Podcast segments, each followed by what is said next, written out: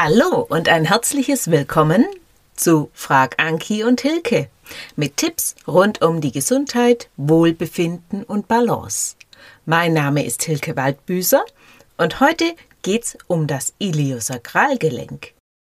Wo bitte ist denn das und warum macht es Beschwerden? Heute unterstützt mich wieder Anki. Schön, dass du da bist. Und ich würde sagen, wir starten gleich mit deiner ersten Frage. Ja, Hilke, wir haben jetzt vorab schon ein bisschen über Rückenschmerzen gesprochen. Und da hast du das Wort Iliosakralgelenk verwendet. Und dass aus deiner Erfahrung viele Menschen dort Schmerzen haben.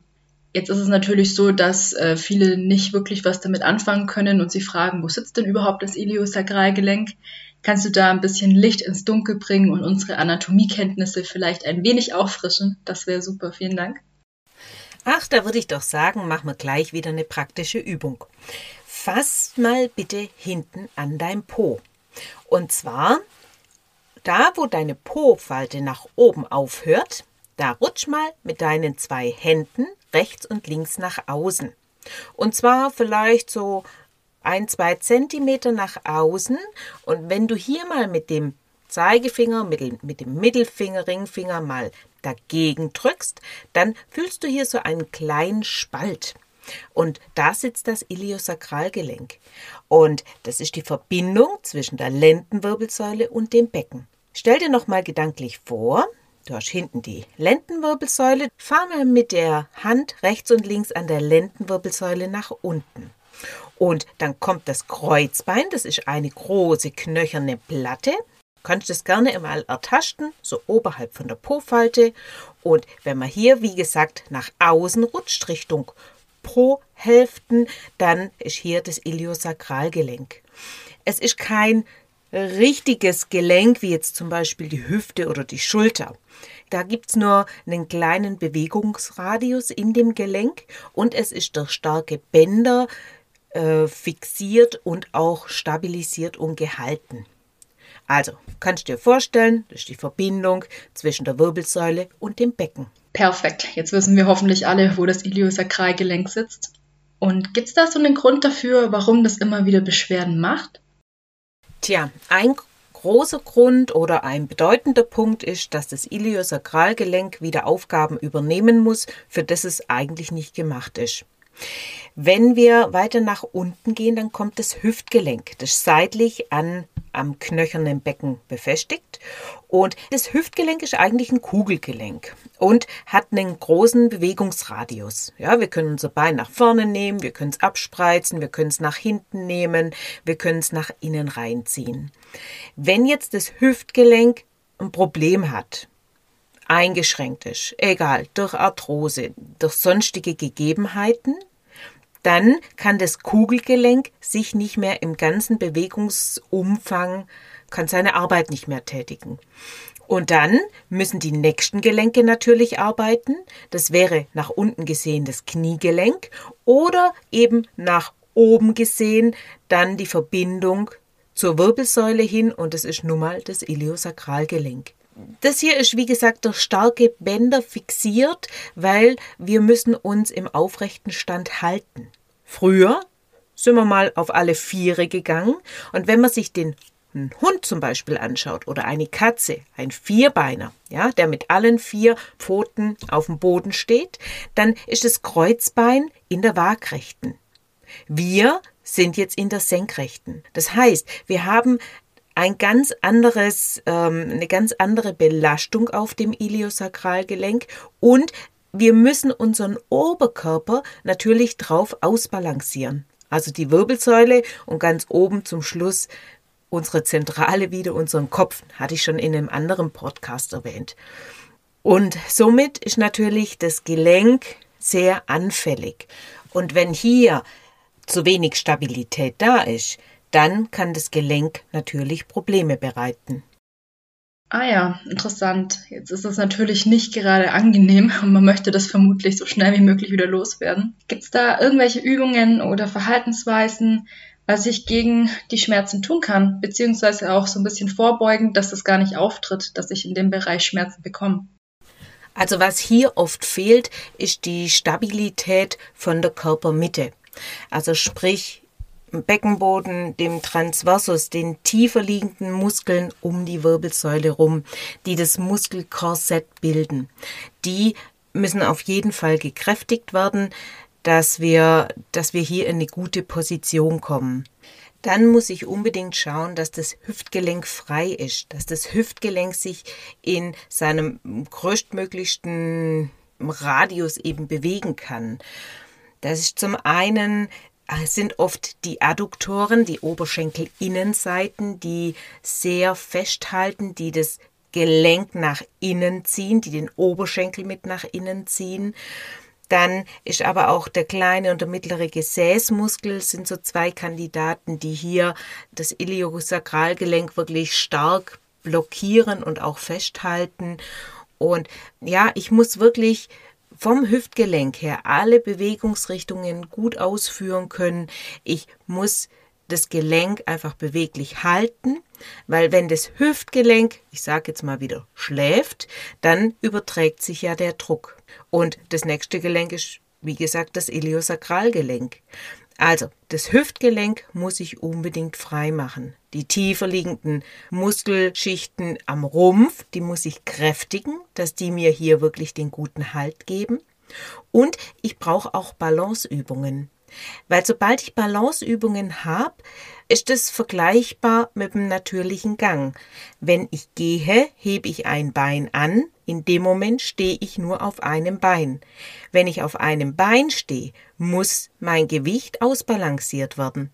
Und Du kannst dir vorstellen, auf der einen Seite muss jetzt natürlich hier Hüftgelenk, Iliosakralgelenk, sehr gut halten, sehr gut stabilisieren und das muss ich eben auch trainieren. Dazu brauche ich bestimmte Muskelgruppen, dazu brauche ich eine gewisse Statik und das kann man eben sehr gut mit wackeligen Übungen ausführen. Und ich würde sagen, dann machen wir doch gleich wieder eine Übung. Stell dich mal auf beide Beine hin, stell dich aufrecht hin. Jetzt heb mal ein Bein vom Boden an und lass mal das Bein nach vorne und nach hinten schwingen. So, dass wirklich vorne darf das Knie hochkommen, also vorne darf das Knie beugen, nach hinten nimm es lang zurück und lass es so ein paar Mal hin und her schwingen. Dann halt mal das Bein vorne oben an und jetzt fahr mal einen liegenden Achter nach. Ja, stell dir vor, vor dir ist ein Achter und du fährst mit dem Knie oder unten mit dem Fuß diesem Achter nach, dass du hier die Innen- und die Außenrotation aus deinem Hüftgelenk machst. Mach auch das noch ein paar Mal. Und dann lass es gut sein, stell das Bein ab, locker kurz vom Becken her durch. Und nun stell dich mal auf beide Füße, belast beide Beine gleichmäßig und nun spür mal nach, spür mal die Beinlänge, spür mal die Beckenposition, wie du stehst. Und da spürt man doch sehr deutlich den Unterschied. Das eine Bein ist länger, das Becken, da hat man das Gefühl, das steht schief und es steht auch wirklich schief. Ja, du hast die Muskeln um das Hüftgelenk auf der einen Seite gelockert, die andere Seite musste halten. Und nun mach die gleiche Übung natürlich auch noch mit dem anderen Bein. Solche Balanceübungen sind wichtig, dass wir, wie gesagt, die Stabilität bekommen. Wir haben das Hüftgelenk durchbewegt, wir haben die Standseite stabilisiert. Und das kannst du wirklich sehr gut mit dazu nehmen zum Kräftigen.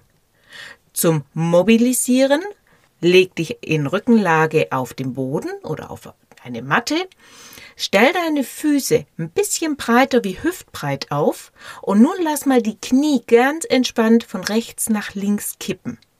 Die Knie müssen nicht bis zum Boden runterkommen, sondern es geht mir darum, dass du auch hier nochmal ganz entspannt die Knie von rechts nach links nimmst und den Bereich um die Hüfte rum, ums Hüftgelenk, ums Iliosakralgelenk nochmal lockerst. Das wären so Übungen, die du jeden Tag durchführen kannst. Jetzt stellt sich natürlich so als nächstes die Frage, wie kann ich denn trainieren, dass es besser wird? Also viele gehen ja, wenn sie Schmerzen haben, einfach mal so in diese Schonhaltung und sagen, oh, bloß nicht zu viel bewegen, nicht, dass es schlimmer wird. Aber was kann ich denn nun aktiv trainieren, dass es vielleicht besser wird? Weil mit der Zeit merkt man ja, hm, das Nichtstun hilft ja auch nicht wirklich weiter. Ne? Also schonen ist auch hier der falsche Weg. Wir müssen uns bewegen. Und wir sollten schauen, dass wir die schwachen Muskelgruppen, das wäre in dem Bereich der seitliche Gesäßbereich, der uns äh, mitstabilisiert, genauso wichtig wie die tiefer liegenden Muskelschichten, die ich vorher schon erwähnt habe. Also man muss wirklich schauen, dass wir hier den Transversus gut mit aktiviert, dass wir den inneren Halt wieder bekommen und man muss wirklich schauen, dass man die Muskelgruppen, die zu fest sind, dass man die dehnen und mobilisieren, dass die wieder beweglich werden, dass die wieder miteinander arbeiten können. Auch hier würde ich wieder sagen, machen wir doch wieder eine Übung. Und zwar setz dich mal auf einen Stuhl, setz dich wieder auf die vordere Hälfte und nun schlage mal deinen rechten Fuß übers linke Knie und dreh das Knie nach außen. Du spürst jetzt schon im übergeschlagenen Bein, also in der rechten Po-Hälfte, die Dehnung.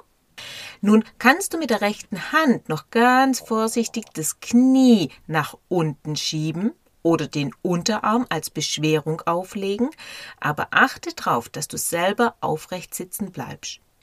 Das wäre jetzt hier eine Dehnung gerade für den kleinen und für den mittleren Gesäßmuskel, dass die wieder ein bisschen Spannung verlieren, dass die wieder Länge bekommen.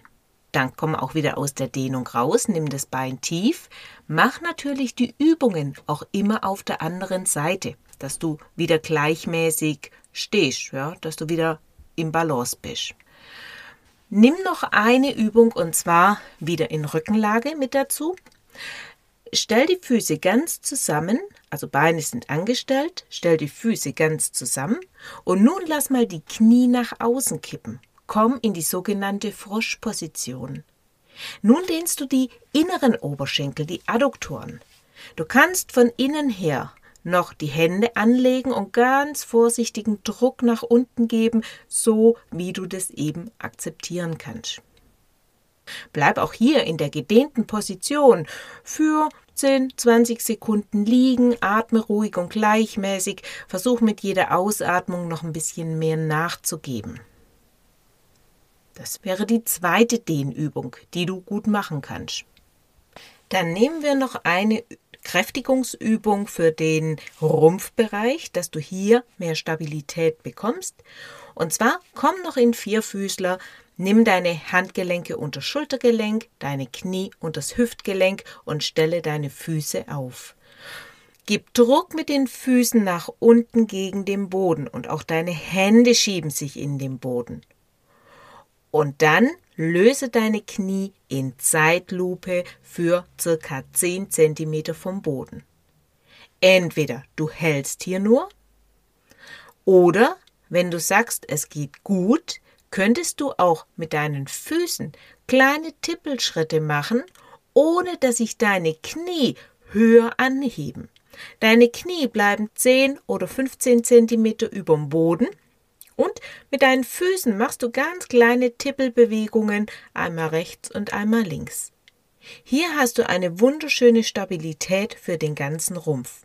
Das waren meine Tipps gegen die Beschwerden rund ums Iliosakralgelenk bzw. prophylaktische Übungen, was du schon vorher machen kannst, dass du überhaupt die Probleme erst gar nicht bekommst.